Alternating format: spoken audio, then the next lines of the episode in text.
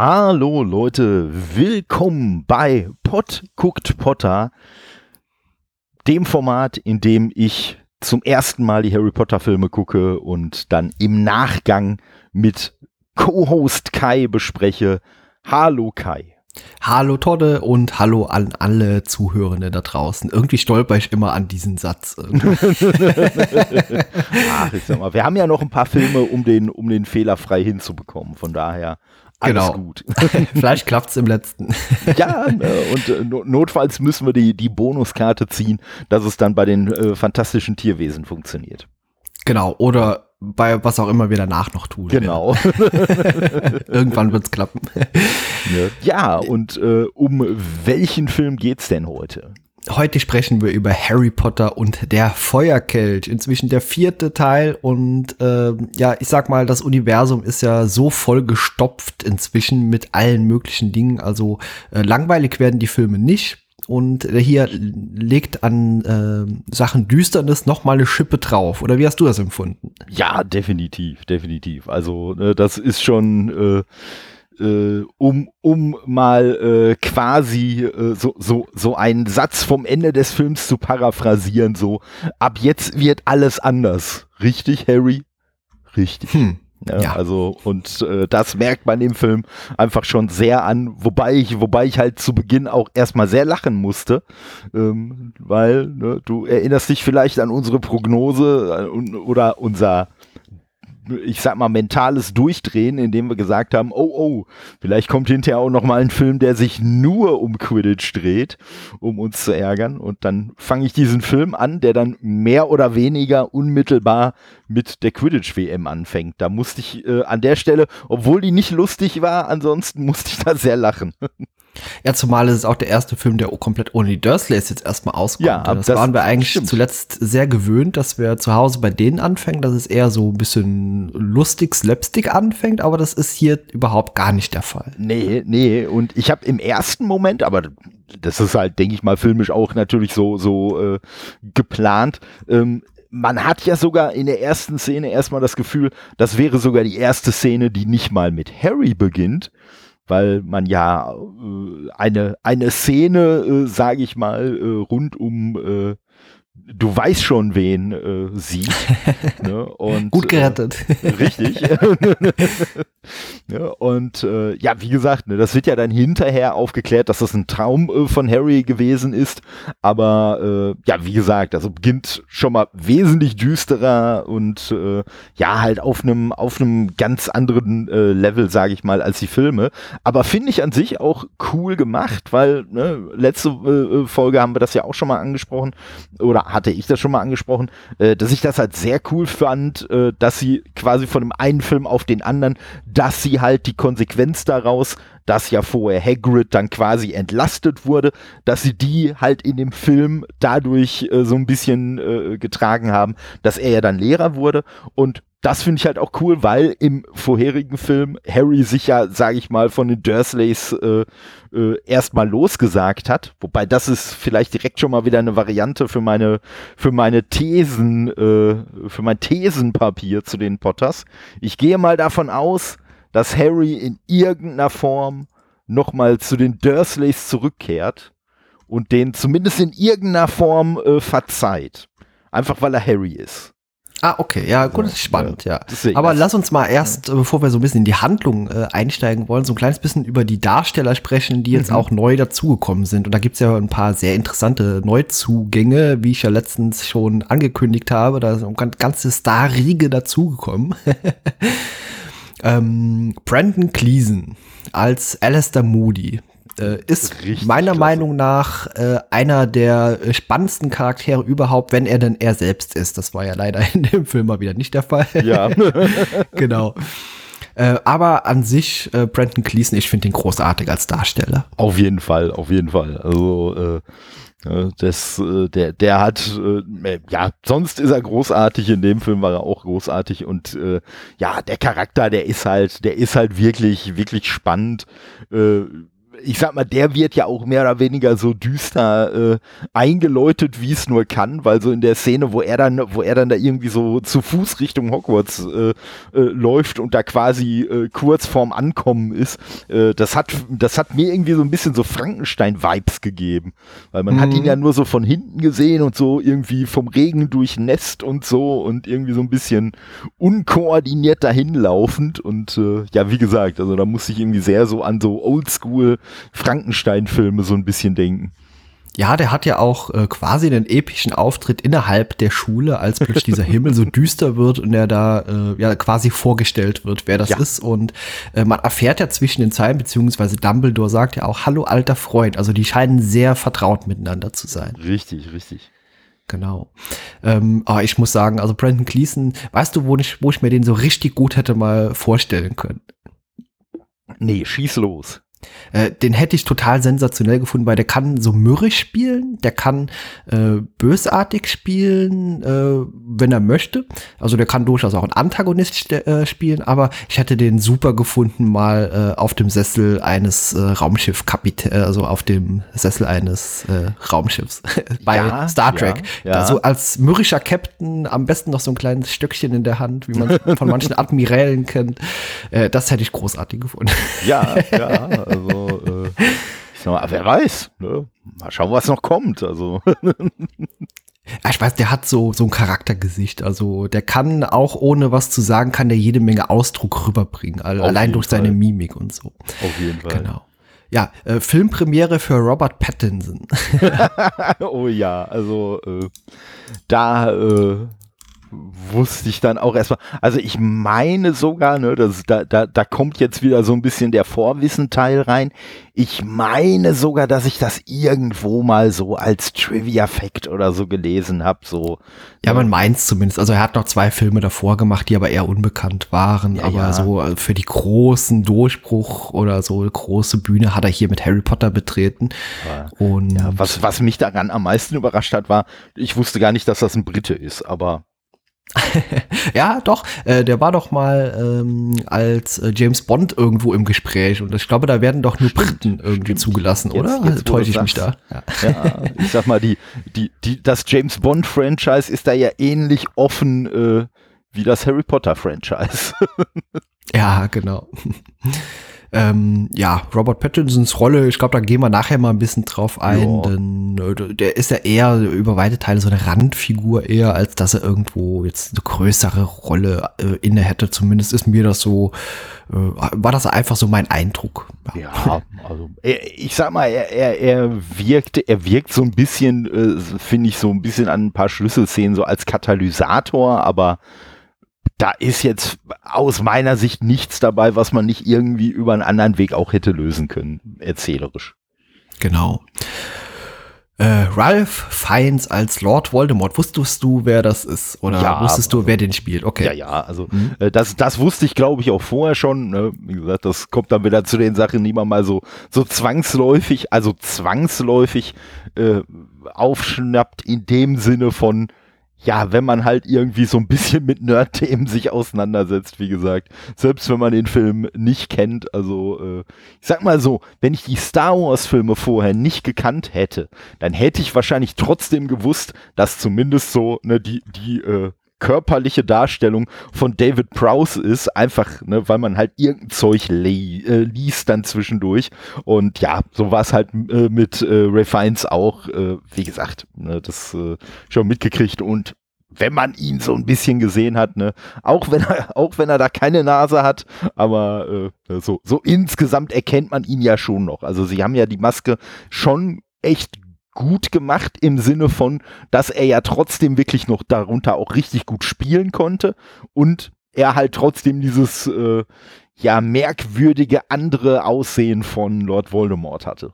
Ja, da muss ich zu sagen, dass es gar kein Make-up war, sondern die Nase hat man digital entfernt, ah, einfach okay. um es noch erschreckender wirken ja. zu lassen. Ja. Und äh, als Trivia noch, also in den Büchern hat er offenbar eher so rote, schlangenartige Augen und das hat man hier auch bewusst weggelassen, weil der Schauspieler der Meinung war, dass äh, er durch seine richtigen Augen diesen Wahnsinn und diese Bösartigkeit von Lord Voldemort einfach besser vermitteln kann. Und da bin ich auch der Meinung, das gelingt ihm sehr gut. Das stimmt. Und ich habe ja auch schon gehört, dass ja normalerweise in den Büchern Harry Potters Augen grün sind und das ja, glaube ich, weggelassen wurde, weil äh, äh, Daniel Radcliffe ja irgendwie mit den Kontaktlinsen nicht klargekommen ist. Und dann würde ich als äh, Ray Fiennes würde ich natürlich dann auch sagen, ey Leute, ne, hier, der hat auch nicht seine richtige Augenfarbe, dann muss ich auch nicht die aus den Büchern haben. Ja, gut, das sind auch so Kleinigkeiten, über die ich zumindest äh, locker hinwegsehen könnte, wenn ich so ein Buch lese und da hat jemand, weiß ich, blaue Augen und im Film hätte er dann halt braune Augen, dann ist das auch vollkommen in Ordnung für mich sowas. Ja, ja ach, ich denke mal auch, ne? Also ich, ich habe da, ich habe da eigentlich auch keine Probleme mit und ich finde halt einfach, wie gesagt, der ist ein großartiger Schauspieler und ich würde das auch sofort unterstreichen, was er sagt. Also ich denke mal, dass er sicherlich, dass er sicherlich äh, ohne, ohne irgendwelche Kontaktlinsen und so äh, doch sehr viel ausdrucksstärker dann auch spielen konnte, als wenn er die drin gehabt hätte. Und das, was du sagst, dass das mit CGI gemacht wurde, das erklärt auf jeden Fall einiges, weil ich die ganze Zeit und, äh, und ne, ich sag mal, das ist ja nur, das ist ja nur ein Zeichen dafür, dass die CGI wirklich super funktioniert hat weil ich habe mich die ganze Zeit gefragt, wie sie das denn bitte hingekriegt haben, äh, ne, so die Nase quasi verschwinden zu lassen ohne dass das Gesicht jetzt irgendwie komisch unförmig aussieht. Also, ne? Also das kann ich so dir erklären. Also hier, ja. äh, Ralph Fiennes, komm mal bei, hier ist äh, Wladimir Klitschko. ja, nee, also, das, ja. das wäre, und wie gesagt, weil ich habe dann so erst gedacht, ja gut, wenn man irgendwie so eine Maske macht, wo vielleicht alles so ein bisschen nach vorne gesetzt wird, aber das hätte man halt dem Gesicht angesehen. Ne? Und ja, nee, mal, das hätte nicht ne? funktioniert. Ja, er sah zwar deformiert aus, aber nur in der Art, wie halt er deformiert aussehen sollte und nicht äh, ne, jetzt so ein bisschen versehentlich und ja, da muss man halt auch wirklich, da muss man halt auch wirklich sagen, also äh, praktische Effekte sind, haben natürlich immer noch mal so einen ganz eigenen Charme und eine ganz eigene Qualität, aber an so einem Punkt ist CGI halt einfach wirklich die bessere Wahl. Ne? Auf jeden Fall. Und ich muss ja sagen, CGI, das Thema hatten wir auch zuletzt immer. Und äh, in dem Film hier sieht die äh, über, ich sag mal, 95 Prozent inzwischen richtig, richtig gut auch aus. Ja. Also äh, es gibt nur ein paar wenige Szenen, wo ich dachte, äh, okay, das könnte man noch mal üben, aber ansonsten äh, ist das eigentlich durchweg gelungen. Ja, also ich muss sagen, die, einzige, die einzige Stelle, wo mir die CGI so ein bisschen negativ aufgefallen ist, das war mal wieder eine äh, Harry ist mit dem Besen unterwegs ja, Szene. Das ist ähm, schwierig. Ja. Und ja, ich, ich glaube, da ist das Problem einfach. Ähm, es ist natürlich schwierig, eine bewegte Kamera mit einem äh, Charakter, der sich im Bild dann auch nochmal bewegt, das irgendwie so zu koordinieren, dass es realistisch aussieht. Ich glaube, das ist so ein bisschen, das ist so ein bisschen Uncanny Valley-Effekt, der dann bei einem aufkommt. Ne? Das ist zwar, es sieht zwar fast realistisch aus, aber man erkennt halt, selbst wenn man es nicht, wenn man vielleicht nicht den, den Daumen so mm, drauf genau. kann, aber man, man weiß aber, ne, irgendwas ist da trotzdem gerade nicht richtig bei dem, was ich sehe. Aber äh, nee, aber wie gesagt, also die, ne, das war letztendlich auch das, was wir, was wir, glaube ich, schon beim ersten Film auch gesagt haben und was sich ja jetzt auch bewahrheitet hat, ist natürlich, dass die CGI ne, und insgesamt die Effekte einfach bei jedem Film immer überzeugender werden und äh, nee, das haben sie schon, schon echt cool gemacht.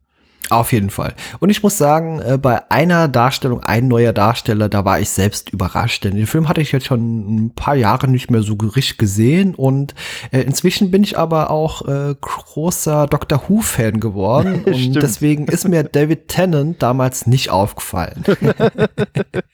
ja, gut, ne, aber da kannte man ihn ja, da kannte man ihn ja wirklich noch nicht. Also ich glaube, der ist ja auch tatsächlich durch Doctor Who erst so auf der, auf der Bildfläche aufgetaucht, oder? Ja, also ich äh, glaube, Dr. Who äh, seit äh, seiner Rolle, also der Neustart der Dr. Who-Reihe muss 2005, glaube ich, gewesen sein. Ähm, ja, das war ja, glaube ich, der erste, der erste neue, das war ja der Eccleston, oder? Genau, das war der genau. Christopher Eccleston und dann kam er als Elfter dazu. Das muss ein Jahr, zwei später gewesen sein. Also, weil genau. das sind, also so, äh, so, so tief im Doctor Who-Universum bin ich zwar nicht drin, aber ich glaube, die, ich glaube, die Staffel mit dem Eccleston, die habe ich, glaube ich, komplett gesehen und von ihm habe ich auf jeden Fall auch einige Folgen gesehen. Also. Ja, genau. Äh, ich muss sagen, also Anfang, äh, kurzer äh, Exkurs Richtung Doctor Who. Also Eccleston fand ich gut und dann fremdel ich immer so ein kleines bisschen, wenn irgendwo Wechsel anstehen. Und mhm. dann muss ich sagen, hat David Tennant aber innerhalb von zwei, drei Folgen komplett mein Herz erobert, so dass jetzt der äh, Nachfolger von ihm, da hänge ich so ein kleines bisschen jetzt, ähm, ja, leider irgendwo. Also da muss ich mal gucken, ob ich da irgendwie noch mal rankomme, äh, weil ich finde seine Darstellung einfach super und wieder zurück zukommen zu Harry Potter. Auch David Tennant also er spielt auch hier seine Rolle sehr, sehr gut, auch wenn die vergleichsweise klein erstmal ist. Das stimmt, das stimmt. Ja, genau. Äh, vor allem äh, ist das ja auch so ein netter Twist am Ende, aber ja, äh, sprechen wir gleich mal drüber. Junior. Ähm, genau. Jason Isaacs ist wieder zurück Richtig. als Lucius Malfoy. Ähm, sein Sohn ist für mich immer noch eine Wurst, aber. ich, ich, finde, sein Sohn ist in dem Film mehr eine Wurst als je zuvor. Also, ja.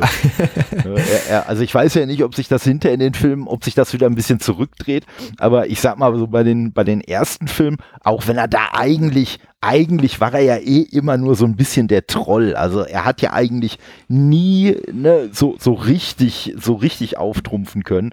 Aber ich finde halt, dass er zumindest jetzt in dem Film noch trolliger war und eher auch so ein bisschen so, äh, ja, fast schon, fast schon so ein bisschen Richtung Comic Relief ging. So quasi, oh, Malfoy äh, taucht auf, klasse, dann wird ihm gleich wieder irgendwas Dummes passieren oder er wird irgendwie bloßgestellt oder so.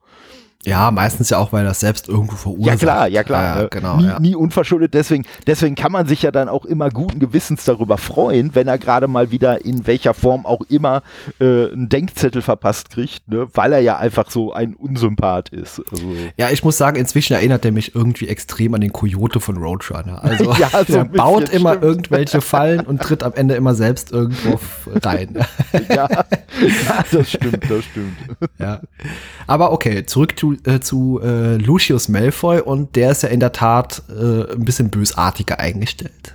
Oh ja, oh ja. Und äh, wir erfahren ja auch in äh, diesem Teil hier jetzt mal über die drei unverzeihlichen Flüche. Da ist ja unter anderem auch der Todesfluch dabei. Ähm, und da hatte ich ja damals bei dem zweiten Teil gesagt, warte oder achte mal drauf, was er am Ende zu Harry sagt, kurz bevor hm. Dobby eingreift. Ja, ja, ja, ja, genau. Genau. Und da hat er ja genau diesen ersten Teil von diesem Todesfluch schon fast ausgesprochen. Mhm. Ja, an den, an den, äh, da, da habe ich auch direkt, als ich den gesehen habe, habe ich direkt, ah, Moment mal, das erinnert dich doch an die Dobby-Szene. Hm, genau. Und äh, sehr spannend, also dass äh, das später nochmal so zurückverfolgt wird. Also wenn man nur die Filme guckt, weiß man ja zu dem Zeitpunkt auch damals nicht, was er jetzt genau aussprechen wollte. Und wenn man sich dem entsinnt oder sich daran erinnert, äh, ist das schon krass eigentlich, dass der äh, kurz davor war, ein Kind umzubringen. Ja. ja. ja. ja. Äh, wie auch immer er da davon gekommen wäre, aber äh, ja, schon heftig. ja. ja, wahrscheinlich, ne, ich sag mal, mit dem Wissen, was man jetzt aus dem Film sieht, wahrscheinlich wäre er gar nicht davon gekommen. Es hätte ihn aber auch nicht gestört, äh, weil er ja seinem Meister damit äh, dann doch äh, sehr äh, geholfen hätte. Ja, auf jeden Fall. Gut, äh, wir sind natürlich hier bei den Charakterbesprechungen natürlich immer so ein kleines bisschen in der Handlung auch mit drin. Umso überraschter wirst du zumindest oder aufgehorcht haben, wirst du bei einem Satz mitten im Film, bei einer Rückblickszene, als es um Severus Snape ging, oder? Äh, ja, das, das auf jeden Fall. Ne? Also das fand ich schon, das fand ich schon eine sehr äh, spannende Offenbarung, sag ich mal. Und es gab zwischendurch, es gab hinterher auch noch mal einen anderen Satz, da, da müssen wir nachher auch noch mal drüber sprechen, weil der hat mich richtig irritiert. Okay, also, ja, dann sehr spannend, ja. Ähm, ich würde sagen, äh, wir wollen den Satz jetzt einfach direkt mal vertiefen, oder? Ja. Also, äh, also das wird ja einfach so zwischen den Zeilen einfach mal so ganz knapp irgendwo gesagt, okay, äh, Severus Snape ist ein Spion für uns. Richtig. Und das wird in diesem Zaubereiministerium, beziehungsweise bei dieser Verhandlung dort, äh, einfach so mal in den Raum geworfen. Und man hatte ja vorher jederzeit gedacht, okay, Snape ist so ein bisschen, so ein, so ein bisschen Arsch irgendwie. Ja, ja. genau. Äh, was denkst du jetzt äh, von dem Charakter, wenn du so diese Informationen so dahingestreut bekommst? Ja, ist auf jeden Fall schon mal spannend. Es wird ja im Film auch äh, erwähnt, dass er ja auch äh, ein Todesser war vorher, oder? So heißen Ja, die, genau. Ja, ja, genau. So, und äh, ja, und äh, ne, ich sag mal, also, also der Charakter, alleine natürlich auch schon wegen der Darstellung, klar, der war ja eigentlich vorher schon, obwohl er ja so, so ein bisschen zwielichtig war und so, so richtig unsympathisch war er ja trotzdem nicht und äh, ja, er hat sich ja teilweise sogar schützend vor seine Schüler gestellt. Ja, so. ja, also, richtig, richtig. Ja, ne? genau. ne? Also, weil, weil das ist ja das. Wir haben, wir haben ja auch in einer von den anderen Folgen haben wir auch schon mal gesagt, so, er hat halt schon eine Moral. Also, ne, klar, ne, er ist Slytherin und hat halt schon so ein paar so ne, schattige, schattige Wege, um irgendwelche Ziele zu erreichen. Aber er ist ja trotzdem nicht irgendwie moralfrei. Es ist ja nicht so, dass er jetzt äh, wie beispielsweise ein äh, Lucius Malfoy äh, buchstäblich über Leichen gehen würde, äh, sondern ne, äh, er, er hat halt, also zumindest nicht über Kinderleichen. Ne? Rest weiß ich nicht, aber ähm, ja, und wie gesagt, das äh, finde ich schon, finde ich schon äh, richtig cool und ja, der Charakter ist einfach schon sehr spannend. Also ja, was denkst du, wie es mit dem weitergeht? Meinst du, das ist am Ende wirklich so ein guter äh, in Anführungszeichen oder ist vielleicht am Ende doch nur so eine Art Doppelagent oder jemand, der vortäuscht, was zu sein, dass er ist? Was denkst du? Hm. Ich würde vermuten, dass er äh, äh, dass, dass das wahrscheinlich bis zum Ende nicht so richtig rauskommt. Ne? Also dass man, dass man wirklich bis zum Ende immer noch zweifelt, und mit bis zum Ende meine ich, und auch das muss ich dann direkt nachher mal in meine Thesen reinschreiben.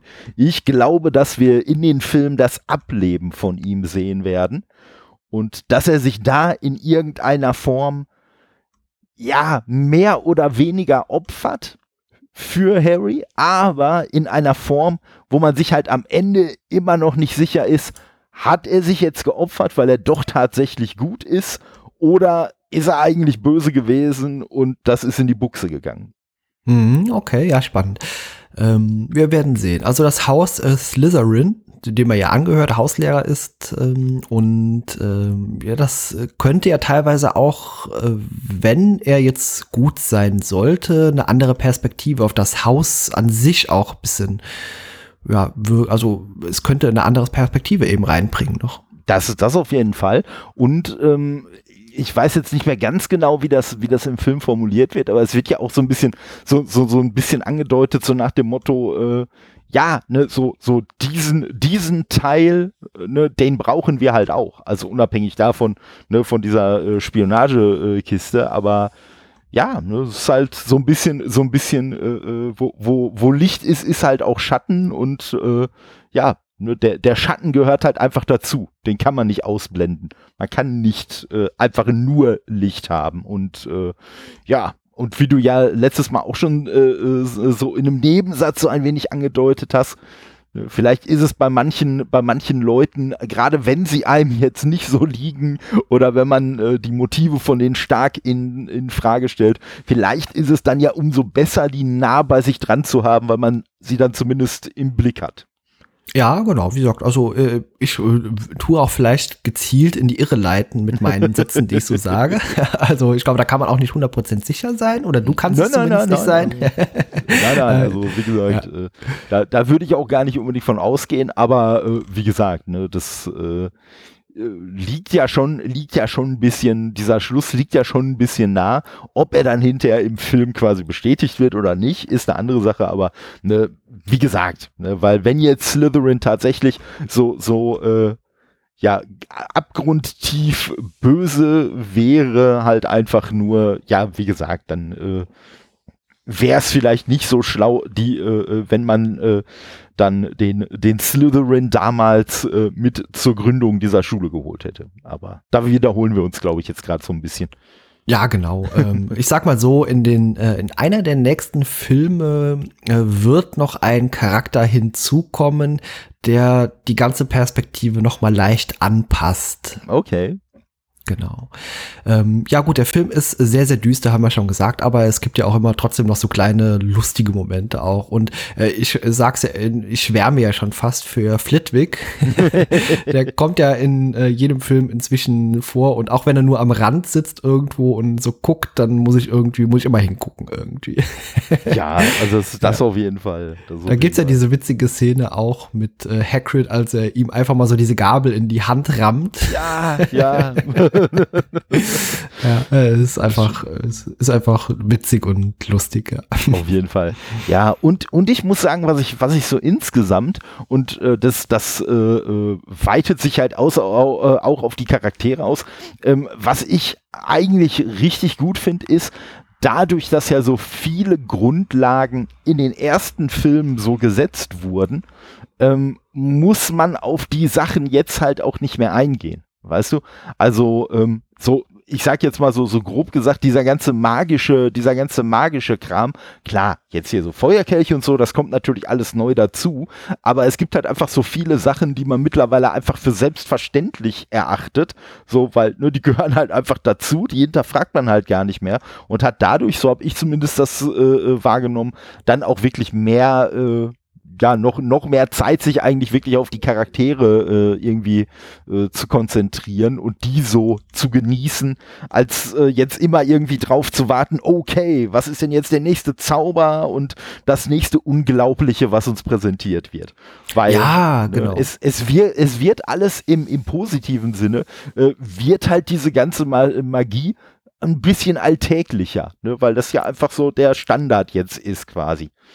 Ja, die machen das auch ganz geschickt. Also in den bisherigen Filmen und genau wie in diesem auch wird meistens irgendwo im ersten Drittel irgendwas vorgestellt, irgendein Gegenstand gesagt oder irgendein Zauber ja auch erstmal äh, in Erscheinung getreten, der später im Film eine wichtige Rolle spielt. Und so genau. ist es ja hier auch mit diesem Portalschlüssel, den wir recht anfangs bei den äh, Weasleys äh, kennenlernen, bevor man zu diesem äh, ja, ja äh, zu dieser Welt-WM dorthin äh, fliegt, genau. ja, aber äh, das ist halt äh, äh, das, ne, wie du schon sagst, was, was ja wirklich bei den Filmen bisher immer so war, dass man sich wirklich darauf verlassen konnte, wenn, wenn am Anfang irgendwie so ein Element einem präsentiert wird, dann weiß man schon, dass das am Ende irgendwie auch ein bisschen was mit der Auflösung dieses Films zu tun haben wird. Ja, genau. Also wenn man sich so, das Muster, wenn man das durchschaut von den Filmen, ich würde fast behaupten, dann könnte man äh, den Rest des Films oder zumindest in groben Zügen vorausahnen, was grob passieren könnte. Mhm. Hm, das wäre vielleicht eigentlich gar nicht spannend. Eigentlich müsste man äh, den Film so das erste Drittel gucken und dann äh, unterbrechen und dann vorhersehen und versuchen zu raten, was passiert. Ja, verdammt, auf die Idee hätten wir vorher kommen müssen. da, da, hätten wir auch dreimal so viele Folgen machen können. Da hätten wir einfach in die Filme gedrittelt und nach jedem Drittel eine Folge. Oh, oh, oh, oh, oh, ja, okay. Ich glaube, dann wäre bei manchen Leuten der Überblick verloren gegangen. Nicht zuletzt wahrscheinlich bei mir. Ja, bei mir auch. Ja, deswegen. Ja, also manche Leute schließe ich mich eindeutig mit ein. Ja. Du hast beim letzten Mal behauptet, Sirius Black kommt diesen Film nicht wieder.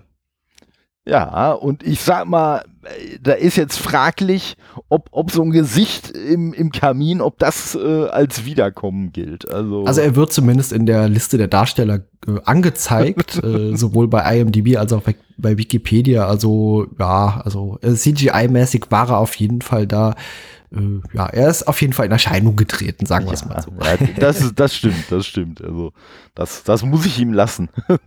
genau. Und äh, dann äh, hast du beim letzten Mal auch noch eine steile These aufgestellt, nämlich äh, Harry Potter würde mit äh, Ginny Weasley was anfangen. ja, aber das habe ich jetzt noch nicht äh, streng auf diesen Film bezogen. auf später. Allerdings würde ich so oder so trotzdem sagen, ja, ich glaube, diese, diese These kann man schon jetzt als gescheitert bezeichnen. Ja, denn es gibt ja eine neue Romanze hier. Ja. Richtig, richtig. ja. der Joe, glaube ich, heißt sie. Richtig, richtig. Die halt noch nicht so richtig gut funktioniert, aber äh, so ist das halt in dem Alter, ne? Ja, okay. Also äh, auch Filme wie Harry Potter haben natürlich einen fortlaufenden Handlungsstrang und naja, vielleicht kommt da ja noch was. ja, wo, wobei ich, wobei ich ja nach weiten Teilen dieses Films äh, äh, ja, nicht unbedingt Angst habe, was noch so kommt, aber ich habe mich über das ein oder andere Element dieses Films schon etwas gewundert. Ja, hau raus. Äh. Ja, also äh, ich, ich sag mal, ich sag mal, äh, wie, wie man das hier im Pott so schön nennt, also so notgeile Szenen wieder zwischendurch drin waren. Äh, das konnte ich ja kaum glauben, vor allen Dingen, weil wir ja immer noch, es sind mittlerweile ältere Kinder, aber es sind ja jetzt immer noch nicht irgendwelche äh, Erwachsenen. Von daher, es passt sehr zum Thema. Ne? Zum Beispiel als die äh, charmanten Schülerinnen von äh, Madame wie hieß sie noch gleich? Oh, von der riesigen Frau. Genau, genau. genau. ne, äh, so als die charmanten Schülerinnen von ihr da ja auch sehr charmant dann in den Gemeinschaftsraum da reinkommen und äh, nicht nur, äh, ich sag mal, unsere, unsere Jungs, äh, speziell Ron, da voll am Sabbern sind, sondern dann quasi auch nochmal so ein Shot äh, auf die wackelnden Hintern von den charmanten Mädels kommen. Also, äh, das war schon, oder diese, oder diese Reporterin, die dann hinterher kommt, die dann irgendwie, wo man dann auch so ein bisschen das Gefühl hat, so, um, will die jetzt nur über die schreiben oder will die die äh, da, will, will die sich dann gleich auf die stürzen und äh, hinterher dann noch die Szene in dem, in dem, äh, ich sag mal, Blubberbad mit der, äh, äh, ja, da gar nicht mehr so maulenden Myrte, sondern die schien da auch eher so ein bisschen äh, hormongeplagt zu sein. Also, äh, ja, also ich muss sagen, es gibt auch zwei Dinge am Film, die mir tatsächlich gar nicht so gut gefallen haben. Wir schwärmen immer, aber man muss auch mal Schwachstellen äh, zu, ansprechen dürfen. Und zwar, ja, du hast schon gesagt, diese, äh, diese, dieses, dieses Mädcheninternat von dieser Maxim, glaube ich, heißt diese große Frau ähm, die Leiterin und als die dort ankommen und diese Mädels dort reinkommen und alle so, ha, machen, links und rechts. Ja. Das fand ich schon so ein bisschen, oh. Ja, also, das, das war halt echt, vor allen Dingen habe ich beim ersten Mal noch so gedacht, so, okay, naja, vielleicht war ihnen gerade danach ha, zu machen und dann machen sie es zur anderen Seite auch nochmal. Also da habe ich dann schon gedacht, so, was ist das denn für ein komisches Ritual? Also, hm. Ja, da ist auch so ein bisschen Fremdscham, ganz ehrlich, ja. aufgekommen. Also das fand ich wirklich nicht so gut. Äh, sagt, vielleicht haben wir ne, als, aus der männlichen Perspektive soll das vielleicht eigentlich irgendwie toll wirken oder diese Jungs dort so ein bisschen bezirzen, aber ich glaube, das hätte ich damals schon irgendwie doof gefunden, wenn ich als Schüler dort gesessen hätte. ja, ich, ich, weiß, ich weiß auch nicht. Also es war auf jeden Fall eine, eine äh, merkwürdige Szene irgendwie. Ja, genau. Ähm, genau, und dann gibt's ja auch noch die Do äh, Domstrang-Schule, äh, angeführt von dem Igor Kakarov. Und der galt ja eben auch als Todesser vorher und bringt ja auch so ein bisschen diesen äh, antagonistischen Flair mit rein, dass der offenbar verantwortlich ist auch, dass Harry Potter in diesem Feuerkelch gelandet ist.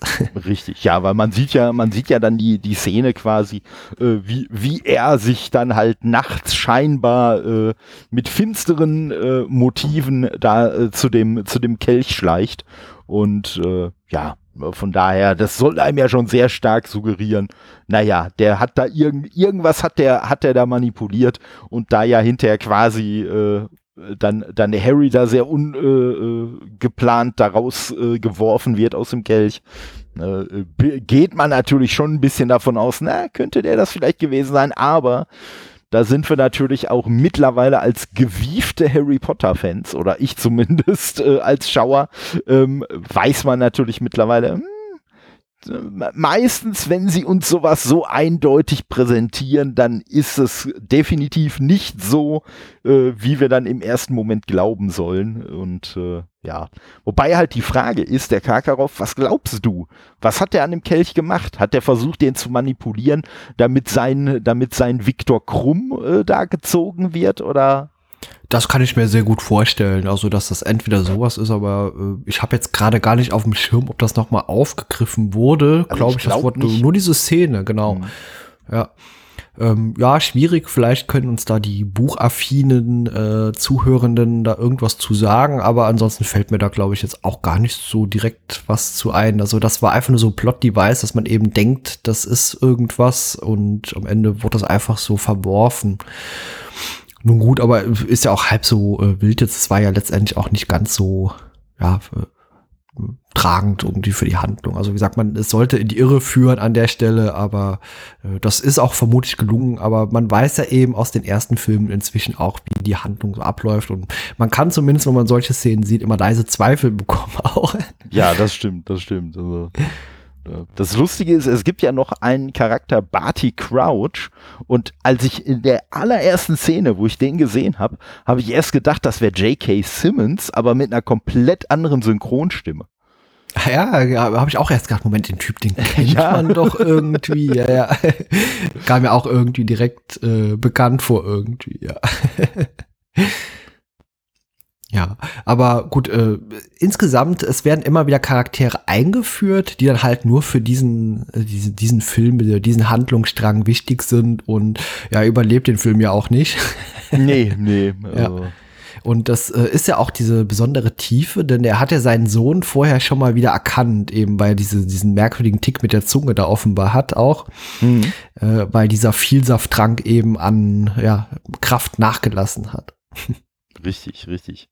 Ne, das mit dem, das mit dem Vielsafttrank, das haben sie halt auch richtig, richtig cool äh, umgesetzt, muss ich sagen, weil ne, zum einen als äh, Myrte dann Harry äh, so darauf anspricht, dass sie ja irgendwie dann so in den Abwässern wird sie ja im Moment immer irgendwie so Vielsafttrank wahrnehmen und äh, er dann so nach dem Motto so, nee, nee, das war ich nicht, ich habe damit aufgehört. Also das, das fand ich schon, das fand ich schon gut und ja, an der Stelle hat man natürlich schon irgendwie gemerkt, so, ah, komm, sie wollen uns jetzt mit der Nase auf irgendwas stoßen und äh, ja, ich sag mal, äh, man hätte es checken können, ich habe es aber nicht gecheckt. Äh, Ne, ah ja, okay, ja. Also, also, ich muss sagen, damals habe ich im Kino, als ich das, äh, habe hab ich schon so ein bisschen gezweifelt. Denn dieser Tick, der, den hat man ja auch vorher schon bei äh, Barty Crouch Jr., David Tennant eben gesehen, mhm. dass er den hat. Und plötzlich macht dieser Charakter das auch und da hat es bei mir schon Klick gemacht im Kopf. Ah, okay. Also ich habe es direkt verknüpft, aber äh, es hätte mir auch genauso gut entgehen können. Das sind so ganz kleine, feine Details immer nur. Ja, ja aber auf jeden Fall wieder, wieder sehr cool gemacht. Also. Genau.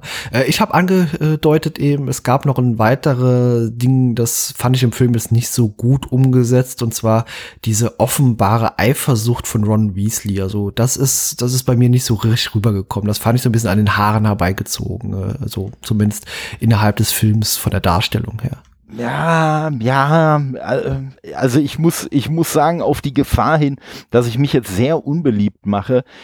Ich sag mal, dieser, dieser ganze, dieser ganze Schulpart am Anfang, den fand ich irgendwie so ein bisschen cringy. Also, äh, ne, auch dass dann, auch dass dann äh, Harry halt auf einmal so der, der äh, äh große, der große, äh, ja, ich sag mal, ja, Antagonist noch nicht mal, aber dass halt auf einmal alle Harry scheiße finden, ja, weil, boah, der hat ja bestimmt beschissen, um da in den Wettbewerb reinzukommen, wo ich mir nur so denke, ey, mal ganz ehrlich, das ist ja jetzt, wie im Film ja auch mehrfach betont wird, das vierte Schuljahr. Ihr kennt den jetzt seit drei Jahren, ihr wisst seit drei Jahren, wie, ich sag mal in Anführungszeichen, was für ein Saubermann das ist und dass es dem nun wirklich nicht darum geht, irgendwie herauszustechen und irgendwie auf die Kacke zu hauen, aber ihr glaubt alle sofort in einer Zauberschule.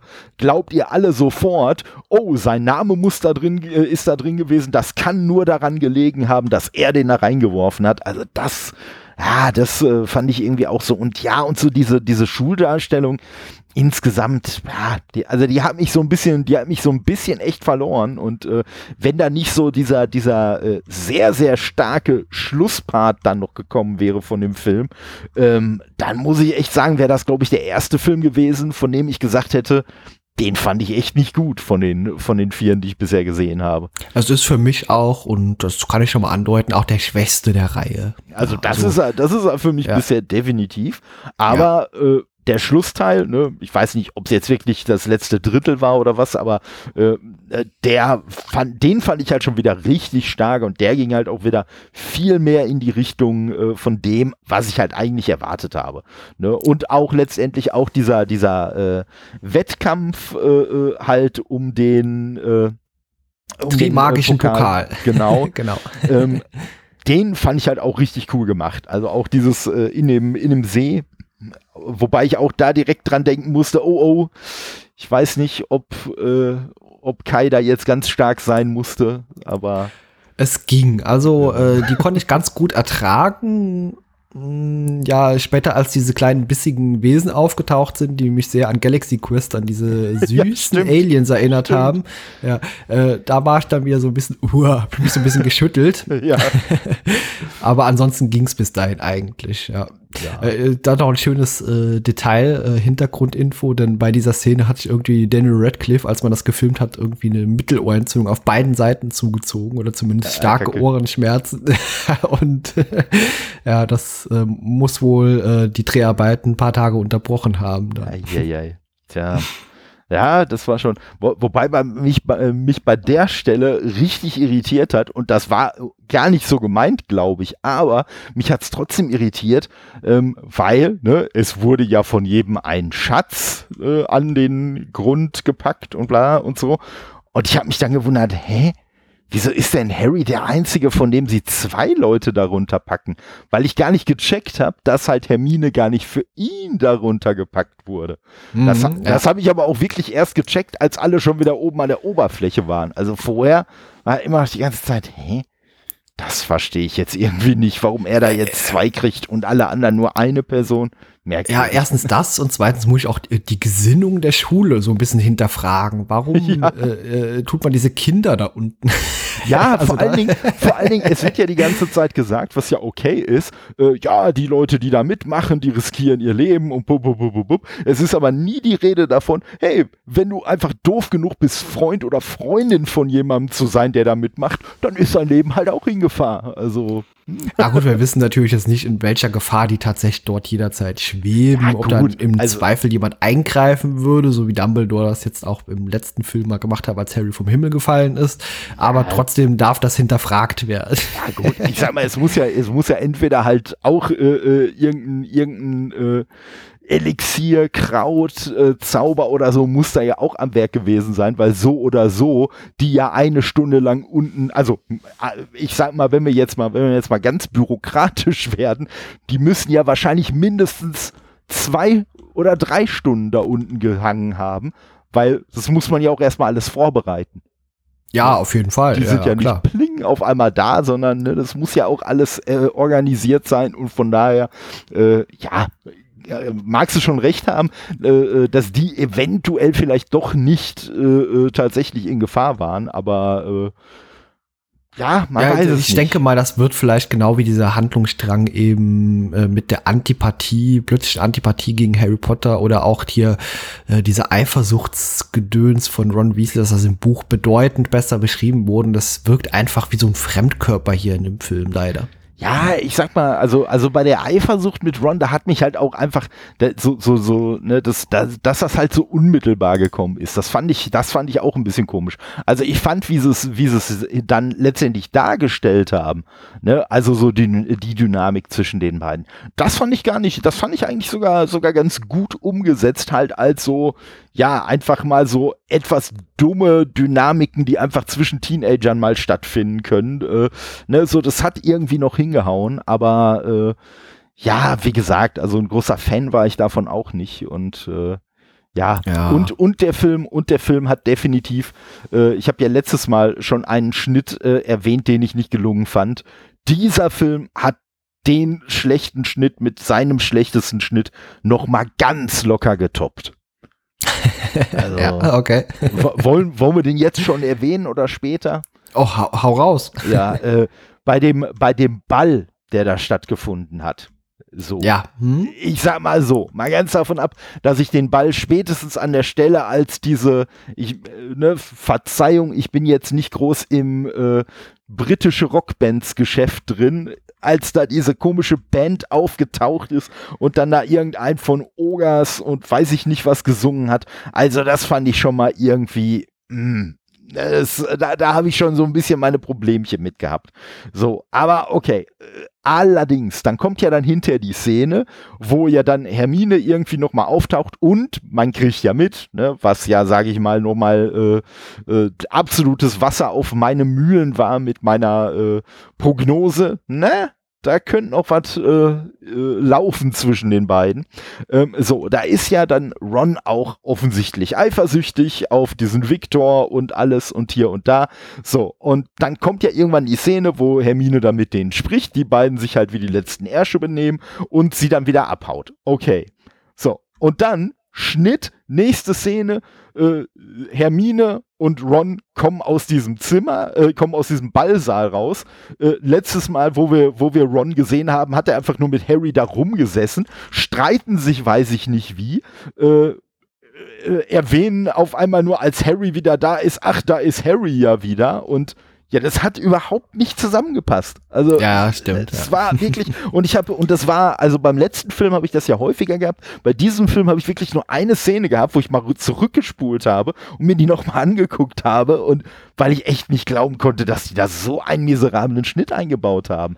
Ne? Weil, ja, der ist wirklich nicht gut. Ja. Nee, und, und wie gesagt, und vor allen Dingen, und vor allen Dingen sagt sie ja, boah, du hast alles verdorben. Ja, was hat der denn bitte verdorben? Man hat doch nichts gesehen, außer dass er eifersüchtig war. Und ne, wenn man jetzt wenigstens davor, und ich gehe einfach davon aus, dass das in dem Film wahrscheinlich noch zu sehen war, wenn's, wahrscheinlich gab es noch mal irgendeine Interaktion äh, mit Ron äh, wo sie dann zusammen mit Victor da irgendwie rumgestanden hat oder wie auch immer. Da wird es doch mal irgendeine Interaktion gegeben haben. Und wenn die in dem Film drin gewesen wäre, dann hätte das auch wieder funktioniert. Aber dadurch, äh, nee, und ich bin ja schon, ich, ich hab, äh, bin ja schon immer ein Freund davon, dass so ein Film uns auch gerne mal eine Information vorenthalten kann, dass der uns ja nicht alles immer erzählen muss und so.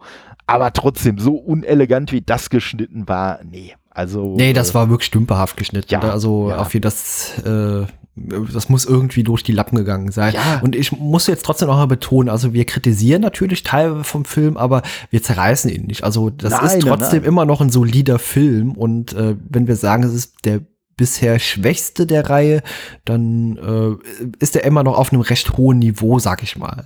Ja, das, ich sag mal, das ist so ähnlich wie Pizza. Eine schlechte Pizza ist halt immer noch Pizza, immerhin. Ja. Also, genau. das hast du schön gesagt. ja, nee, ansonsten, äh, ich glaube, man kann noch so ein bisschen auf eben die Dramatik eingehen. Vor allem, du sagst ja auch diese Schlussszene und äh, Alistair Moody und da, da sieht man ja auch diese komische Truhe bei ihm im Büro vorher schon stehen, die so ein bisschen Oh, rumwackelt. Ja. Die, die fand ich auch gut, ne? Wo dann so, äh, wo, wo, vor allen Dingen, wo er ja dann auch noch so kackendreist sagt, äh, du willst gar nicht wissen, was da drin ist, so. Hm. Ja. und, und in der Szene, ne, das ist ja auch schon sehr offensichtlich, äh, dass man sagt, hm, das klingt irgendwie sehr nach einem Mensch, was da drin ist, nach einem Mensch, der da nicht drin sein möchte. Ja, genau. Ja, es ist auch, äh, es würde mich sehr interessieren, wie äh, Barty Crouch Jr. eben diesen äh, doch sehr mächtig geltenden Auror äh, Alistair Moody halt überwältigen konnte. Also das wurde natürlich jetzt auch nicht gezeigt oder irgendwie erklärt mal hier und ich glaube, dass da, vielleicht muss man wirklich die Bücher mal lesen und auch der Drang, die Bücher zu lesen, der wächst von Film zu Film, jetzt, wenn ich den so auseinandernehme in mir irgendwie. Also ich tippe ja mal drauf, dass er ihn irgendwie im Schlaf überwältigt hat. Weil ich Ja. bin mir jetzt nicht mehr so ganz sicher, aber ich glaube, die Klamotten, die er in der Truhe anhat, die könnten auch so ein bisschen als Pyjama durchgehen. Ja, was ich aber noch mal ein bisschen hinterfragen möchte und äh, vielleicht kann uns da auch jemand was erklären. Dieser Vielsafttrank wurde uns ja erklärt, äh, der tut das Äußere so weit anpassen, dass man einfach wie die andere Person aussieht. Aber es wurde nicht gesagt, dass man auch irgendwie die Fähigkeiten irgendwie erbt. Okay, dieses komische magische Auge, das dieser Alistair Moody hat, äh, plötzlich konnte er eben Barty Crouch Jr. auch mit diesem, äh, ja, Teil irgendwo durch die Ecke, um die Ecke gucken, nach hinten, wenn irgendwelche Schüler was machen. Und das fand ich auch so ein bisschen merkwürdig, aber vielleicht kann uns da auch jemand, der noch ein bisschen tiefer in der Materie steckt, da was zu sagen. Wo, wobei ich das auf jeden Fall auch sehr geil fand, da in der, in der Unterrichtsstunde, wo, wo äh, ich glaube, es ist auch Ron, ne, wo er irgendwas, irgendwas flüstert und äh, äh, oder irgendwas macht und dann so, boah, scheiße, der kann ja durch den ganzen Raum gucken und dann irgendwie so sinngemäß, äh, ja, und durch den ganzen Raum hören. Und äh, das Ja. fand ich auf jeden Fall auch so eine richtig, das, das war so ein richtig schöner Lehrersatz. Also Ja, ja, auf jeden Fall, ja. Ja, wir haben noch gar nicht gesagt, äh, Alistair Moody, äh, in welchem Fach unterrichtet der denn mal wieder? Ähm, ja, ich weiß gar nicht, wel- welches Fach könnte das bloß sein, dass jedes Schuljahr einen neuen Lehrer braucht und äh, ja, ich glaube, das wird jetzt auch dieses Mal so bleiben. Also ja, mal sehen. Also ich mag jetzt, ich verrate jetzt einfach nichts. Ich sag einfach ja. mal so, der richtige Moody, da saß er eben die ganze Zeit in der Kiste. Ja, das Und, ist halt die Frage, ne, ob man ja. dann sagt, so hör mal, äh, ne, wer, wer, sich, wer sich hier von, wer sich hier so, so übertölpeln lässt, den lassen wir noch die Verteidigung gegen die dunklen Künste unterrichten oder eben nicht. Ja, mal sehen, wie das im nächsten Film dann sein wird, wer dieses, diesen Job innehaben wird. ja. genau. Ähm, ja, okay, äh, das Ende. Also, ja, Robert Pattinson erster Auftritt ist auch sein letzter hier im, in dem Universum. Ja, und, äh, und, und, und, was, ich, was ich bei ihm sehr beeindruckend fand, muss ich sagen, aber ich weiß gar nicht, ob er dafür wirklich was getan hat oder ob das einfach daran liegt, dass er aussieht, wie er aussieht.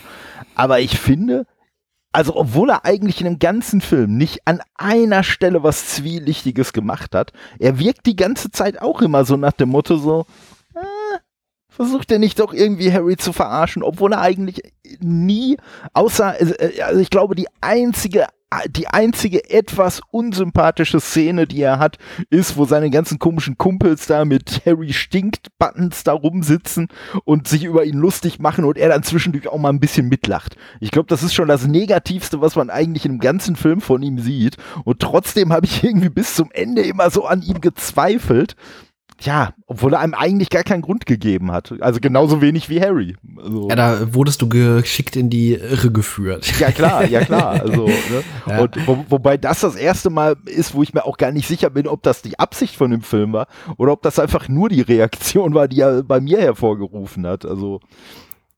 Ja, gut, äh, also ich muss sagen, mir persönlich war der Charakter gar nicht so sympathisch über den Film über. Äh, ja, über sympathisch auch ja. nicht, aber er war ja. ja auch nicht schlecht. Nee, nee, nee, nee, nicht schlecht. Und äh, natürlich kann man Zweifel bekommen, je nachdem, was er halt so sagt, bevor man ja am Ende dann erfährt, okay, Moody hat überall seine Finger im Spiel gehabt und mhm. hat äh, Informationen gestreut und Tipps gegeben und solche Sachen. Ja, auf jeden Fall, ja, der, der erste richtig fiese oder krasse Tod innerhalb von Harry Potter. Oh ja, oh ja. Und, äh, wie gesagt, einfach kaltblütig umgebracht von eben ja, unserem lieben, guten Lord Voldemort. So sieht er aus. Ja, und, und, ja, wie du sagst, halt ein richtig, also, ich fand den auch schon echt krass so, so dargestellt, den Tod, ne?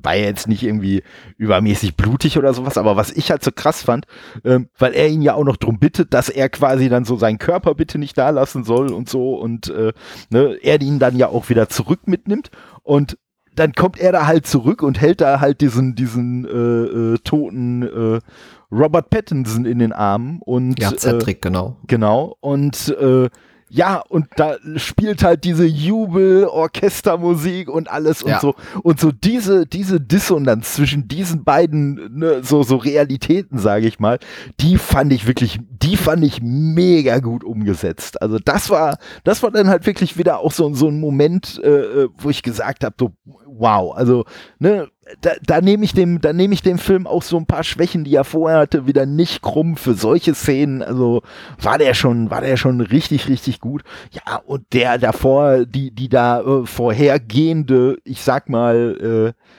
Wiederauferstehung von Voldemort, die haben sie ja auch super äh, krass gemacht. Und das war ja auch am Anfang schon. Da hat man ja schon direkt diesen Grabstein von der Familie Riddle, der wurde ja schon direkt zum Anfang gezeigt und zwischendurch ja dann auch nochmal. Und äh, ja, das haben sie einfach schon richtig, richtig cool gemacht. Also. Ja, es ist auch teilweise eine verstörende Szene, als Lord Voldemort erstmal von diesem ähm, ja, von äh, dort reingetragen wird auf dem Arm und das sieht aus wie so, ein, so eine Mischung aus Lord Voldemort und Gollum irgendwo. Ja, äh, ja. ja. Und das, das sieht schon sehr beängstigend oder gruselig aus, bevor er dann eben zu dem normalen, erwachsenen Lord Voldemort wird. Ja, und, und ich glaube, da haben wir auch, äh, äh wahrscheinlich ist das auch wieder so eine Sache, so, so Diskrepanz zwischen Buch und äh, Film. Äh, ich kann mich nicht dran erinnern. Also vorher, vorher hieß doch, äh, ich sag mal, unser Rattenmann, der hieß doch vorher Kretze, als er noch eine Ratte war, oder? Als er eine Ratte war, hieß er Kretze, ja. Genau. Und irgendwie habe ich, glaube ich, den Teil äh, verpasst, wo ihm der Name Wurmschwanz gegeben wurde. Ja, ja, schwierig. Also kann ich jetzt gerade auch gar nicht so richtig erklären, woher der Name weil, kommt. Weil klar, der ja. wird in der ersten, der wird in der Eingangssequenz wird der Name ja schon gesagt, aber da man ja durch diesen, durch diesen Türspalt, sage ich mal, den man sieht, ja auch nicht weiß, wie viele Leute sind denn jetzt eigentlich in dem Raum, habe ich hier diese Ansprache Wurmschwanz, die habe ich gar nicht auf den bezogen. Also, ne, und irgendwann, ne, dann halt, ja, so ziemlich zum Ende hin, als dann gesagt wurde, äh, hier, bla bla bla, Wurmschwanz, ah, okay, der is it. Ja gut.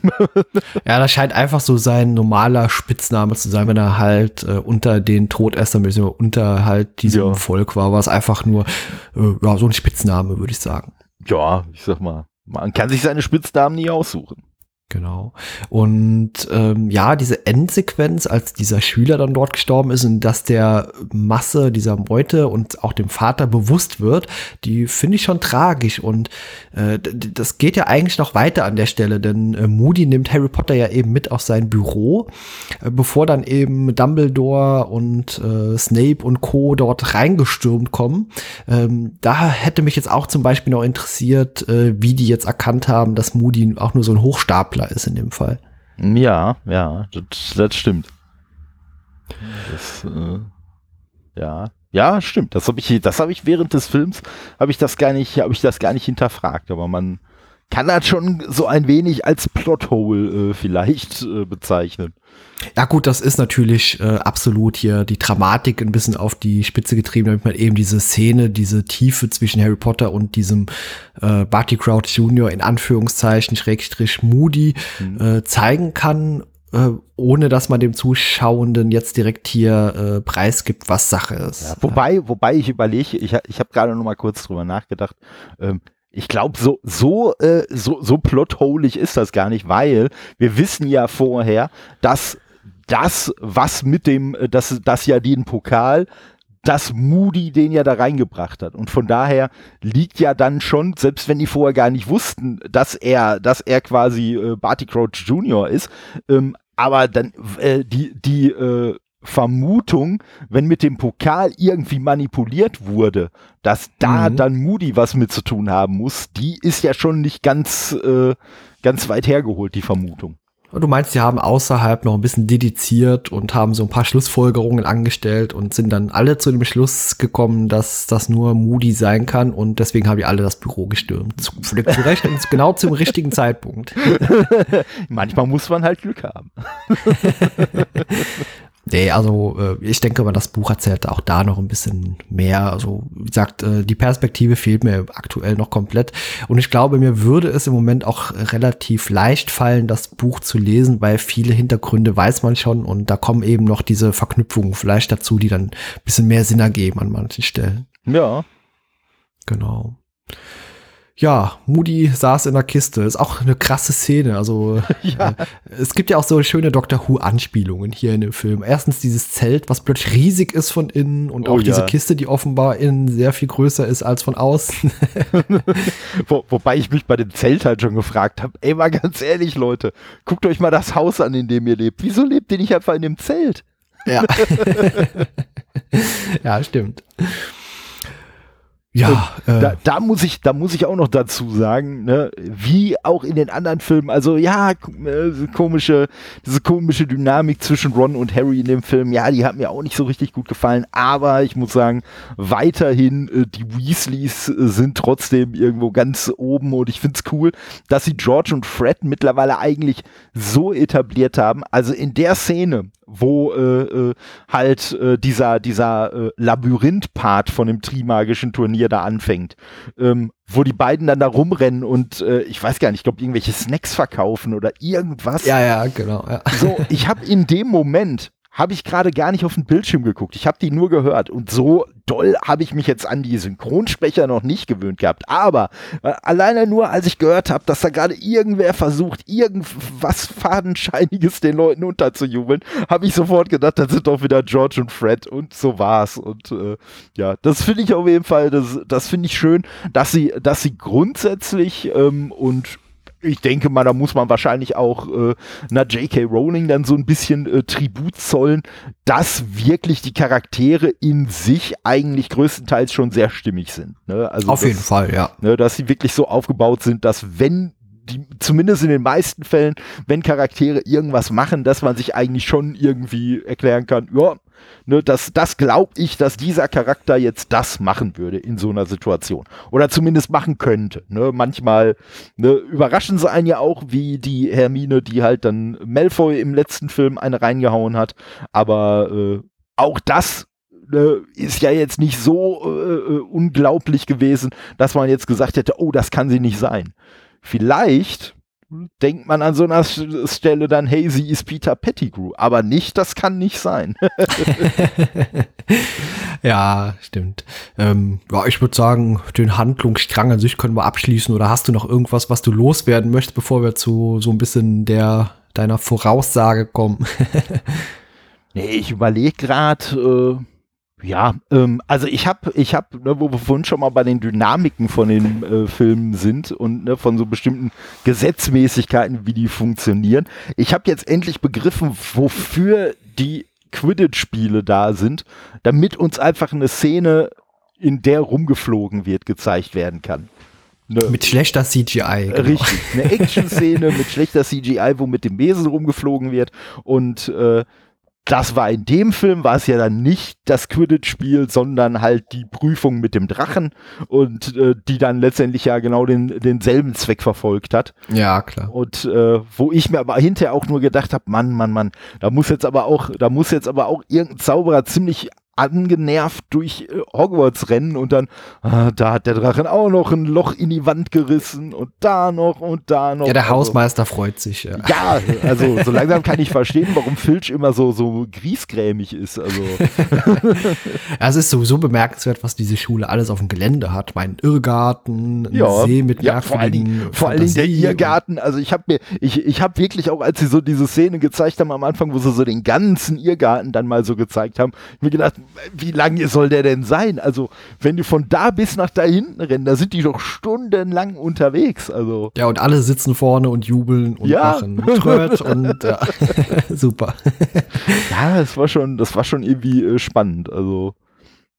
Ja, es ist ein riesiger Abenteuerspielplatz, diese Schule. Was die alles im Keller haben, was die draußen drumherum äh, haben.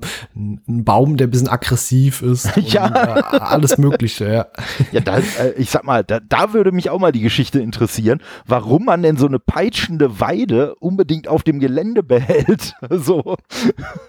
Findet ja, man das so charmant, dass die immer nach allem schlägt? Oder wo, äh, vor allen Dingen der kleinen Vögelchen, wie wir im letzten Film gesehen haben. Also. Ja. Also es ist halt quasi auch dieser Geheimeingang gewesen, ja, zu diesem Geisterhaus. Zu diesem ja gut, das kann natürlich ja, sein, dass sie das, das so Verteidigung. Quasi, ja. ja. richtig, richtig. Ne. Ja, aber es wirkte auch so, als hätte die im letzten Teil an einer anderen Stelle gestanden als noch im Teil davor, als man im Auto drin gelandet ist. Ja, ganz ehrlich, sie, also wenn sie schon peitschen kann, dann nehme ich auch ab, dass sie übers Gelände wandern kann. Also. Oder sind wir jetzt sehr im Herr der Ringe drin, wenn ja, so genau. die Ents äh, ja. sind, die durch die Gegend wandern. vielleicht, vielleicht irgendwie Endanteile äh, väterlicher oder mütterlicherseits mit drin. Ja, wer weiß. Ja, äh, ja, ansonsten wollen wir äh, den Film abschließen oder? Ich habe noch, oh, ich habe noch, ich habe noch einen, ich habe noch meinen einen großen Punkt. Okay ich weiß gar nicht, ich, ich weiß gar nicht mehr, wer es sagt.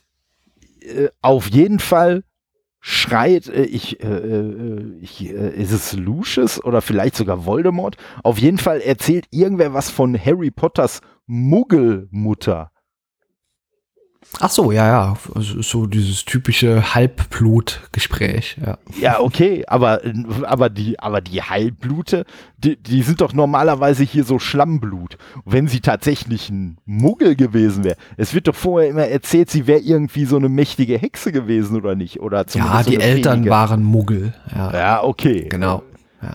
ja, gut, aber dann kann man trotzdem als Muggel, kann man dann trotzdem Magie begabt äh, werden. Ach ja, äh, hm. Also wie gesagt, das ist vielleicht einfach so eine Gentechnik-Sache. Das okay. ist ja eben bei, bei, bei Petunia Dursley ist das ja dasselbe. Die hatte halt eben kein Glück, diese Fähigkeiten zu haben. Und ich glaube, die wäre auch letztendlich nicht so gutartig äh, gewesen, die Person, wenn sie äh, Zauberfähigkeiten gehabt hätte. Ich glaube, die wäre eher in Slytherin gelandet. Oh Gott, oh Gott, ja. Also ja. ich glaube, ich glaube, Petunia hätte versucht, selbst Voldemort zu werden. Also ja, ich denke mal, also der Begriff Schlammblut kommt eben daher, dass die Eltern einfach Muggel waren. Ja. Dass das eben ja, okay. nicht so diese Reinblüter, diese Reinblut, ja, äh, Zauberer sind. Ja. ja. Ja, okay. Genau. Das wollte ich nur, das wollte ich nur zumindest noch mal losgeworden sein. Ja, auf jeden Fall legitim, auf jeden Fall. Also man muss ja auch mal hinterfragen und eben verstehen können, was manche Begriffe dann eben zu bedeuten haben. Ja, vor allen Dingen habe ich gedacht, dass das eigentlich dem widerspricht, was uns vorher gesagt wurde, aber ja, deine er Erklärung äh, äh, leuchtet ein. Genau. Ja, äh, Weiterentwicklung von Charakteren. Also der als nächstes steht an Harry Potter und der Orden des Phönix. Also erstens, was ist denn der Orden des Phönix? Oh, das, das, äh, ich sag mal, äh, das ist natürlich ganz einfach dieses Mal. Äh, der Orden des Phönix, das ist der Orden, dem Dumbledore ins Geheime angehört. Und alle Sachen, die wir bis jetzt immer so als äh, Einflussnahmen äh, von Dumbledore äh, gesehen haben, das sind eigentlich alles irgendwelche Taten, die er quasi äh, äh, vollbracht hat, um den Orden des Phönix irgendwie äh, ja zu dienen oder Hilf, zu helfen und ja, deswegen hat er ja auch mit Forks den Phönix als Haustier. Mhm. Okay, guten Orden, der besteht ja nicht nur aus ihm selbst. Was denkst du denn, wer da noch in diesem Orden Mitglied sein könnte? so einige Ordensmitglieder. also, also ich sag mal, nach meiner vielleicht gewagten, vielleicht nicht gewagten Theorie, äh, wäre er zumindest von Hogwarts der Einzige, der da Mitglied ist. Also du meinst aus diesem Lehrerstab oder Richtig. meinst du allgemein? Vielleicht, vielleicht ja. gibt's an, äh, äh, ich weiß gar nicht, gibt's in anderen Ländern auch noch Zauberschulen? Ja, muss es ja. Ja, Wir haben ja jetzt die wurden uns diese, ja hier gezeigt. Ja. Richtig, richtig. Und ja. äh, wahrscheinlich gibt's in jeder Zauberschule gibt's wahrscheinlich ein Ordensmitglied. Ah, okay, spannend, ja. Ein ähm, weltumspannendes Netz von Phönix. Du denkst also, das sind jetzt alles Charaktere, die uns auch im nächsten Film erstmalig vorgestellt werden, die Mitglieder sind. Ja, ob das jetzt alle, ob uns jetzt alle vorgestellt werden, das weiß ich nicht, aber zumindest, äh, ich könnte mir vorstellen, dass äh, vielleicht ein Mitglied des Ordens äh, kommt in Hogwarts an, halb äh, ja, tot vielleicht nicht, aber zumindest ziemlich zerschunden, weil dem Orden des Phönix halt von Voldemort jetzt große Gefahr droht.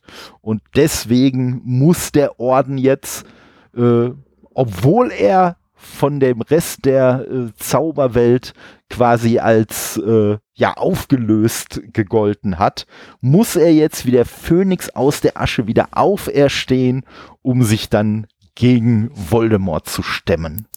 Okay, ja, äh, schreib den Punkt auf jeden Fall mal auf deine Liste mit auf, damit wir da sehr ausgiebig beim nächsten Mal drüber sprechen können. Äh, äh, diesen Punkt, also known as diesen Roman.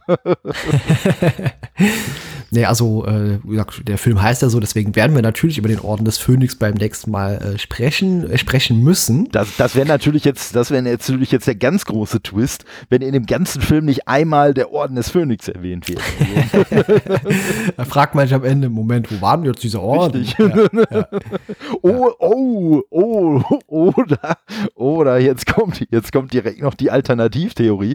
Oder wir reden gar nicht von so einem Orden, sondern es ist einfach so ein Orden zum Anstecken. Ah, ja, okay. Deswegen, das, hm, das, das, spannend, wird, ja. das wird jetzt einfach mal, das wird jetzt einfach mal der eine helle, gut gelaunte Harry Potter Film, wo nämlich Harry Potter für alles, was er in den vier Schuljahren davor getan hat, wird ihm der Orden des Phönix verliehen und alle freuen sich einfach nur. Ja, bisher äh, hieß es ja häufig so, also mein hier der Feuerkelch, das war ein sehr magischer Gegenstand und die hatten ja häufig jetzt mal so Titel, die eben auf irgendeinen Gegenstand vermuten Richtig. ließen und vielleicht ist der Orden hier des Phönix, mein, du hast ja Dumbledore schon in den Ring geworfen, vielleicht hat er das Ding auch einfach um den Hals hängen, wer weiß. Ja. ja. Das, das, das wäre noch eine, das wäre noch eine Variante, ja. Und jetzt gibt dann dann Harry und alle freuen sich wieder und äh, ja, wir kriegen einen Film, wo dann der, der Schulkram, der mich an diesem Film schon so erfreut hat, der wird dann der komplette nächste Film. Ähm, also an alle, die zuhören da draußen. Ich weiß natürlich, was der Orden des Phönix ist. ich, ich weiß gerade, was die Leute da draußen so unterhaltsam finden, wenn ähm, jemand versucht, etwas zu beschreiben, von dem er keine Ahnung hat. Äh, ähm, hallo? Äh, ja. Also mal hier. ja, äh, aber ich sag mal so, ähm, äh, das wird äh, eine sehr spannende Erkenntnis für dich sein. ja, also ich, ich freue mich auf jeden Fall auch schon drauf und äh, ja, um das auch noch mal, um das auch noch zu betonen, was du ja von auch schon erwähnt hast, auch wenn wir natürlich jetzt so das, das ein oder, ne, oder andere kritische Wort über diesen Film hatten, er ist natürlich immer noch ein, ein sehr unterhaltsamer Harry Potter Film geworden und äh, wie gesagt, alleine ist schon so so das, das letzte Drittel oder so, der letzte Teil, ähm, na, alleine der hat natürlich schon wieder dafür gesorgt, dass man sagt, oh, jetzt will ich auf jeden Fall äh, wissen, äh, wie es weitergeht. Also das, äh, das ist jetzt völlig ungetrübt und äh, ja, jetzt, jetzt nach meinen bahnbrechenden Offenbarungen über den Orden des Phönix möchte ich den Film natürlich noch äh, viel lieber schnell angucken. ja, also auf, äh, ich würde es dir raten und ich bin fast äh, der Meinung, sobald du den geguckt hast, wirst du mir danach äh, eine Sprachnachricht schicken. ich bin wo, mir fast Wobei sicher. man jetzt sagen muss, also diese These, damit lehnst du dich jetzt nicht so sehr aus dem Fenster. Also ja, äh, ich möchte noch, dass du einen weiteren Begriff auf deine Liste aufschreibst. Ja. Ähm, und äh, zwar schreib einfach mal auf und unterstreicht äh, diesen Doppelbegriff und zwar extrem nerviger Charakter. oh, okay. genau. Du wirst, wenn du den Film guckst, direkt meinen, wen ich, äh, also direkt wissen, wen ich meine. Und äh, du wirst diesen Namen vermutlich entweder dahinter schreiben oder es mir schon in der äh, Sprachnachricht mitteilen. Und ich glaube, das ist ein Charakter, über den wir sehr ausgiebig in der nächsten Besprechung sprechen müssen. Ich tippe mal, ich tipp mal drauf, wenn der, wenn der Charakter relativ früh im Film auftaucht. Das brauchst du jetzt nicht bestätigen oder verneinen. Aber wenn der Film relativ früh im, äh, äh der, der Charakter relativ früh im Film auftaucht, auftaucht, dann wird es wahrscheinlich nicht die Sprachnachricht am Ende bleiben, sondern wahrscheinlich zwischendurch schon mal so ein kleiner Text. Ich weiß jetzt, wen du meinst. ja. Ähm, Verteidigung gegen die dunklen Künste, was denkst du denn, wen man da jetzt noch einbauen könnte? Weil wir haben ja jetzt äh, immer Wechsel gehabt mit verschiedenen Charakteren. Das ist immer so ein Wechsel zwischen gut, böse, gut, böse. Was denkst du, wer wird als nächstes mal Lehrer dort? Oder welche Art Charakter? Hm. Hm, hm, hm ich fände es ja, äh, äh, also kommt jetzt noch mal drauf an. Ein Charakter, den wir schon kennen, da sind ja quasi entweder die Leute schon Lehrer oder äh, machen halt einen anderen Job. Filch, ich meine rein von der Gesinnung her. Ja, also Filch wäre mal ein, ein, interessanter Part, was das angeht. Na, ich, das wäre auch ein äh, Aufstieg vom Hausmeister zum Lehrer gegen die dunklen ja. Künste. Ja. Naja, also ich sag mal, wenn ich so, wenn ich so seine Vorgänger angucke, so viel schlechter könnte der das auch nicht machen. Also äh, von daher äh, vielleicht ein bisschen hemdsärmeliger als die anderen bisher. Nee, aber ich äh, denke, ich denke, äh, jetzt, jetzt stehen die Zeichen ja eigentlich auf richtig, richtig äh, böse gesinnt, jetzt wo ja äh, der Lord zurück ist. Also ich tippe mal auf einen ganz, ganz äh, schattigen Charakter, weil bei Moody ist es ja so gewesen, ja klar, wenn du die in den ersten zwei Sekunden siehst und dann ja auch äh, mitkriegst, dass er dann vorher auch ein, äh, wie hieß es, Auror war. Hm, genau. Ähm, ne, dann hast du natürlich erstmal so, oh, oh, oh, oh Gott, oh Gott, aber relativ äh, oder sehr schnell hat er ja eigentlich, hat man ja doch so den Eindruck, ah komm, das ist aber doch ein netter. So, und äh, ich glaube, äh, dass äh, äh, eventuell der neue Lehrer, die neue Lehrerin, wir wollen ja nicht hier, ne, kein Sexism unter äh, Verteidigern äh, der dunklen Künste. Ähm, ich denke, dass diese Person ein bisschen gut wirken wird, aber natürlich nicht so übertrieben gut hier wie der äh, Gilderoy, ne, aber schon so als positiver Charakter vielleicht rüberkommt. Ähm, ein bisschen, aber schon direkt sehr, sehr zweifelhaft ist und als Überraschung mal der erste zweifelhafte Charakter ist, der dann auch sich tatsächlich hinterher als wirklich böse herausstellt und nicht so einen Fall von, oh, der wirkte ja böse, aber der war es dann doch nicht. Ah, okay, ja.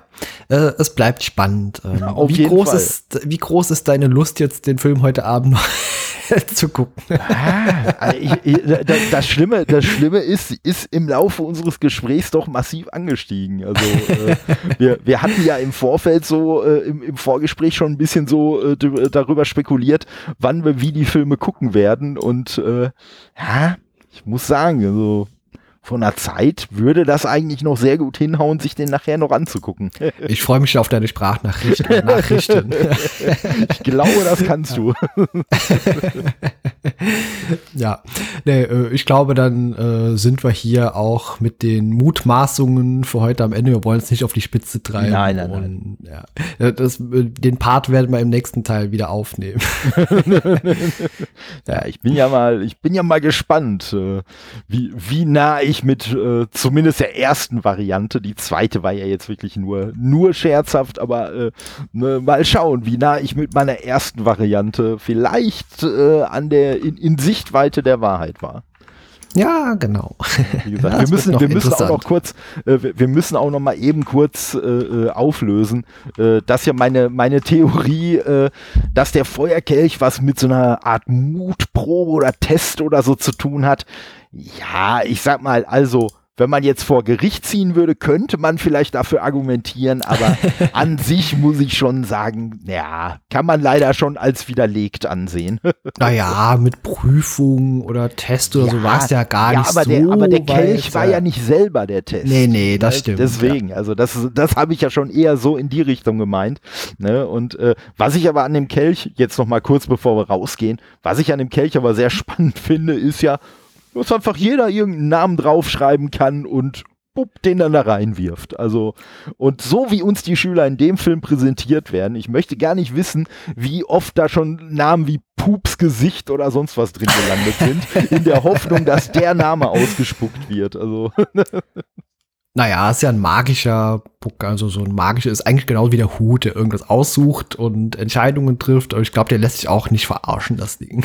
ja, ja, wobei, wenn ich, wenn, äh, also, es ist jetzt Also gut, es wurde ja verarscht eben mit dem Namen Harry Potter, aber Richtig, äh, ja. richtig. Aber, aber ich glaube, wenn ich der Kelch wäre und dann würde zwischendurch einfach Pups Gesicht da reinwerfen, dann würde ich den Namen sogar ausspucken und während derjenige den äh, vorliest, würde ich das Papier einfach dann außerhalb vom Kelch dann doch verbrennen lassen und würde dann den richtigen Namen rausschmeißen. Ich hoffe sehr, du wirst den Begriff Pupsgesicht mit äh, in den Twitter-Post packen, also äh, an, am Tag der Erscheinung. Und jeder wird denken, was zum Teufel meint Todde da bitte. Den, den schreibe ich mir auf jeden Fall auf. Nicht, dass ich ihn hinterher noch vergessen sollte. Ja. Na Nee, gut. es war mir wieder eine helle Freude, Todde. Das äh, war sehr unterhaltsam wieder. Und ich glaube, für alle Zuhörenden wird es ebenso unterhaltsam gewesen sein. da bin ich auch guter Dinge. Ja, super. Ja, äh, die Aufnahme wurde doch wieder länger, als wir selbst im Vorfeld äh, gemutmaßt haben. Und ähm, ja, dann sage ich an der Stelle vielen Dank und bis zum nächsten Mal. Tja, äh, danke auch an dich, an die Zuhörenden. Viel Spaß noch bei was auch immer ihr heute noch macht, wenn ihr heute noch äh, Harry Potter und der Orden des Phönix guckt. Da dann sowieso erstmal viel Spaß dabei. Ja, und äh, lasst euch nicht ärgern. Bis nächsten Mittwoch bei Pod Cook Potter mit dem lieben Kai. Ciao. Tschüss.